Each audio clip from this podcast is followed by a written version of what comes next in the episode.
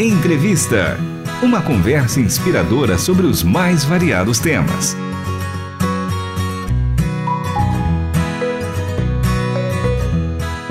Olá, está começando mais um programa Entrevista. Eu sou Michele Gomes e hoje a gente continua o nosso bate-papo com a Aida Priscila, missionária de Atletas de Cristo. Ela que atua na mobilização e capacitação de voluntários e igrejas locais para utilizarem o Ministério Esportivo como ferramenta de alcance, seja muito bem-vinda mais uma vez, terceiro episódio, uma série sobre eh, esse, essa ferramenta tão importante que é o esporte e o trabalho também dessa missão tão relevante, Atletas de Cristo. Obrigada, Aida, por participar com a gente aqui na entrevista, viu? Eu que agradeço, Michelle, pela oportunidade de estar compartilhando e de estar apontando para o nosso Senhor. Sem dúvida. Bom, a Aida já comentou sobre o trabalho que ela tem feito em outros países com cultura tão diferente, principalmente no mundo islâmico, e de que forma o esporte, o futebol tem alcançado essas pessoas. Vale muito a pena é, ouvir o episódio anterior, então vai lá no nosso site. E hoje a gente quer saber mais como que foi todo esse preparo para ela se tornar uma missionária de Atletas de Cristo. Aida, então conta pra gente como que foi, né, todo esse processo processo e o tipo de preparo que você precisou, né, para realmente montar as escolinhas de futebol, utilizar esse esporte como uma ferramenta de alcance, mas com uma meta, um alvo muito específico. É, eu, eu primeira, primeiramente, a minha primeira formação acadêmica foi administração, administração de empresas com habilitação em marketing. E como eu tive o contato com o esporte, eu vi uma necessidade anterior ao esporte, que foi de entender a palavra de Deus. E era um livro para mim, então, até então, ultrapassado, que não valia para o momento que eu estava vivendo, não desconsiderava totalmente a palavra de Deus, ela não era autoritativa na minha vida, mas a partir do momento que eu tive encontro com Cristo, ela passou a ser o meu objeto de desejo de estudo. E imediatamente após a minha conversão, eu iniciei o seminário teológico. Né? Então eu quis me capacitar. No seminário, Deus ele inclinou meu coração a missões. Então eu na época estava trabalhando em um banco, na época eu comecei a orar e então eu saí do trabalho e me tornei missionária em tempo integral. Estou falando lá de 2012, primeiro semestre de 2012, mais ou menos isso. E a partir desse momento, então, eu tive o contato com o esporte, como eu já vinha estudando a palavra de Deus, eu queria um preparo esportivo que me desse o suporte também, tanto na palavra quanto na palavra com o esporte, né? essa troca para eu estar tá desenvolvendo o trabalho. Então, eu fui atrás de cursos na área esportiva, conheci alguns ministérios, é, como o FCA, como o próprio Atletas de Cristo, como é, algumas outras é, organizações que trabalham com o esporte, e ali eu fui fazendo cursos de capacitação. Então, eu fiz curso de capacitação técnica, acabei me envolvendo e conhecendo esportistas do mundo inteiro que trabalham com, com o intuito de tornar Cristo conhecido através do esporte. Fiz cursos de preparação para capelania, né, aconselhamento esportivo para times. E, atrelado a isso, comecei a me preparar fisicamente, então, para também, é, em alguns países que eu morei, eu joguei em alguns times de futebol, futsal. Né, femininos. Então, ali eu também estava me preparando com condicionamento físico, enfim. Então foi uma, um fragmento de cada área de que eu estou falando que se completou, né, que se completaram para que o trabalho fosse bem é, desempenhado. Então, uma vez que eu tive esse preparo, essa capacitação, eu vi Deus também abrindo portas e à medida com que ele trazia projetos até mim, a maneira com que eu desenvolvia, os desenvolvia e desempenhava o meu papel, eu vi que outros foram chegando, né? Então Deus foi abrindo uma agenda mais ampla. Acho que essa foi a tua pergunta, né? Sim. A questão do preparo, né? Sem dúvida. Então a gente percebe que teve todo um investimento, né? Uma busca para essa capacitação para realmente servir com excelência, que eu acho que era o seu, seu objetivo. E aí as viagens, as, as viagens missionárias para realmente é, utilizar o esporte como uma ferramenta de alcance, ela, elas, essas oportunidades surgem a partir de qual momento? Elas foram surgindo a partir do momento em que cada preparo, né, cada fragmento de preparo era concluído, Deus abriu uma porta. Né? Então, é, teve anos em que eu tipo, fui para dois continentes, países diferentes para servir na área esportiva. É, tiveram anos em que eu fiquei mais tempo, então as viagens elas foram começando com é, curto, médio e longo prazo, até que aí eu de fato morei mais tempo em alguns outros países, em outros fui para dar suporte, trabalhar em determinados projetos, mas à medida com que eu ia me capacitando, eu sempre tinha e sempre tenho isso em mente, né? Por exemplo, hoje eu estou em Balneário Camboriú, atuando na primeira igreja batista da cidade como conselheira, né? Eu faço um mestrado na área de aconselhamento bíblico, que é algo que eu também uso no esporte, né? E ao estar aqui hoje e estar tá trabalhando com time de futsal feminino, que a igreja tem um, uma quadra para isso aqui, está auxiliando essas mulheres, está é, tá trabalhando com aconselhamento, está servindo aqui, eu sei que Deus ele vai usar isso daqui mais para frente para uma outra coisa. Aquela essa experiência que eu estou tendo aqui, sem sombra de dúvidas, mais lá na frente vai fazer muito mais sentido do que está fazendo agora aqui.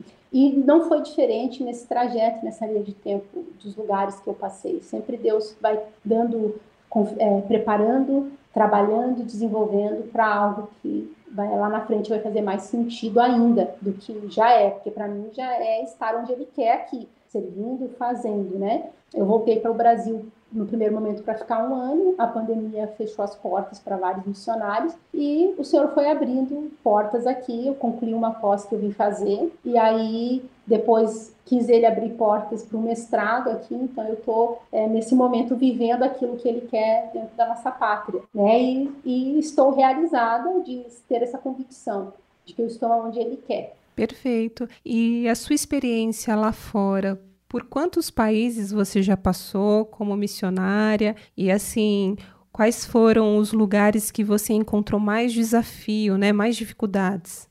É, eu só não conheço ainda a Oceania, né? É o único continente que eu não conheço. Mas os demais continentes eu já tive a oportunidade de servir. Acho que tem aí uma, em torno de uns 30 países. É, e nesses países, nesses lugares onde eu tive a oportunidade de servir, eu acho que o, o que mais é, sobrepuja assim, a minha experiência é a maneira com que Deus realmente é, foi me tratando, né? Ao descortinar os meus pensamentos, a minha mente, o meu próprio coração. É, a cultura, viajar por si só, já quebra muitos paradigmas nossos, porque nós vemos uma bolha chamada Brasil, né? Quando a gente estoura ela, quando a gente estoura ela, a gente acaba tendo uma visão mais ampla do que é o mundo. Então, muitos conceitos, preconceitos, coisas que a gente acaba ouvindo só de né, e, e, criando como crença, acabam sendo quebrados né, nesses lugares.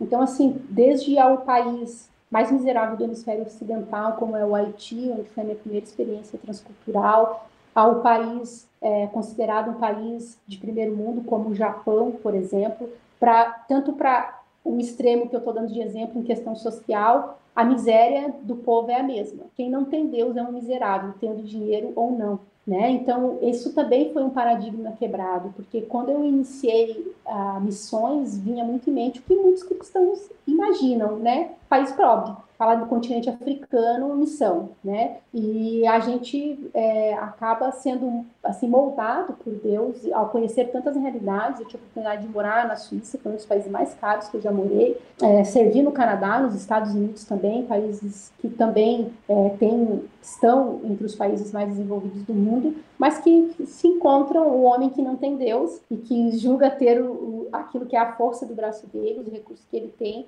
sem Deus, ele é um miserável, tanto quanto aquele que muitas vezes não tem o que comer na manhã que acorda. Então, ter esse conceito também transformado, essas experiências, assim, levar a vida com mais leveza.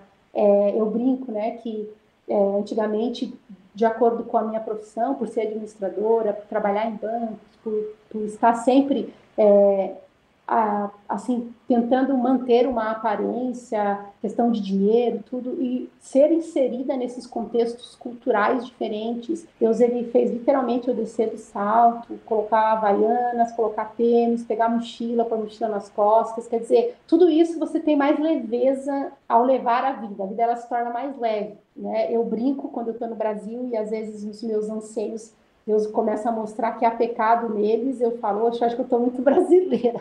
Deixa eu voltar aqui, Senhor, me alinha, me ajusta aí.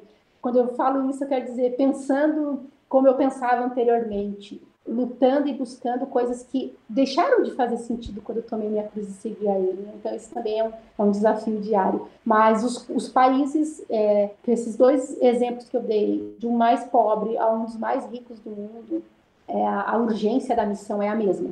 Cristo deve ser é, entronizado, deve ser conhecido. Ele é o caminho, a verdade e a vida. Ele é o único que nos concede a oportunidade de fazer parte dessa grande família que é a igreja e dessa grande missão de torná-lo conhecido. Aliás, ele foi o primeiro grande missionário, né? Ele mesmo sustentou, disse que ele era o caminho, a verdade e a vida, que ninguém chegava a Deus se não fosse por ele, que ele é o pão da vida, a água da vida, né? Então, torná-lo conhecido em culturas diferentes, em é, realidades sociais diferentes, eu acho que é o nosso grande desafio e as, essas experiências elas ficam dentro desse espectro, assim, realmente, de entender. Acho que isso foi o ponto mais impactante na minha caminhada. Foi um dia que eu postei, estava no Japão, postei algumas coisas, pedi oração, e alguém disse assim, numa das redes sociais: Nossa, mas eles nem precisam de nada, né? Eu, tipo assim, uau, tem muita gente que ainda pensa que países ricos não precisam ouvir o evangelho. Pessoas que se julgam ter tudo, que, que têm dinheiro, que, né, mas que não têm Cristo, são mais miseráveis dos homens, né?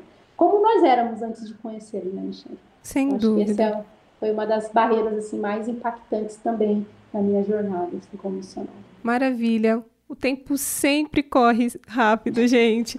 Mas ouvir você contando dessas experiências e como todos nós, independentemente de é, classe social, região, cor de pele, todos nós carecemos, né? E precisamos da graça e do amor de Deus. Aida, muito obrigada pela sua participação aqui no programa Entrevista e para o nosso ouvinte que quiser saber mais sobre é, Atletas de Cristo, essa missão tão importante no qual você faz parte, quais são as redes sociais, os contatos? Bom, as minhas redes sociais, né? Primeiramente, Aida Priscila SC ali no Instagram, no Facebook, Aida Priscila, no YouTube, Aida Priscila. Você vai conseguir acompanhar os vídeos, missões ali. E com relação aos Atletas de Cristo, Atletas de Cristo Oficial é o nosso canal, né? A nossa rede.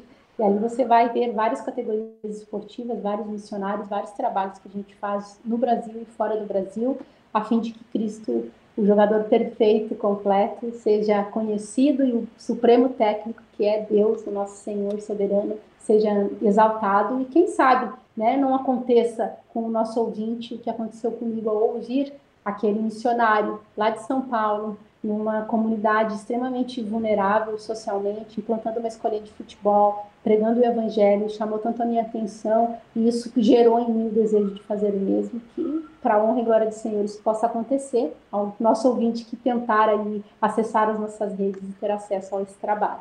O programa Entrevista encerra por aqui. Hoje, produção e apresentação de Michele Gomes, trabalhos técnicos de Luiz Felipe Pereira, Pedro Campos e Tiago Lisa. Até o próximo Entrevista.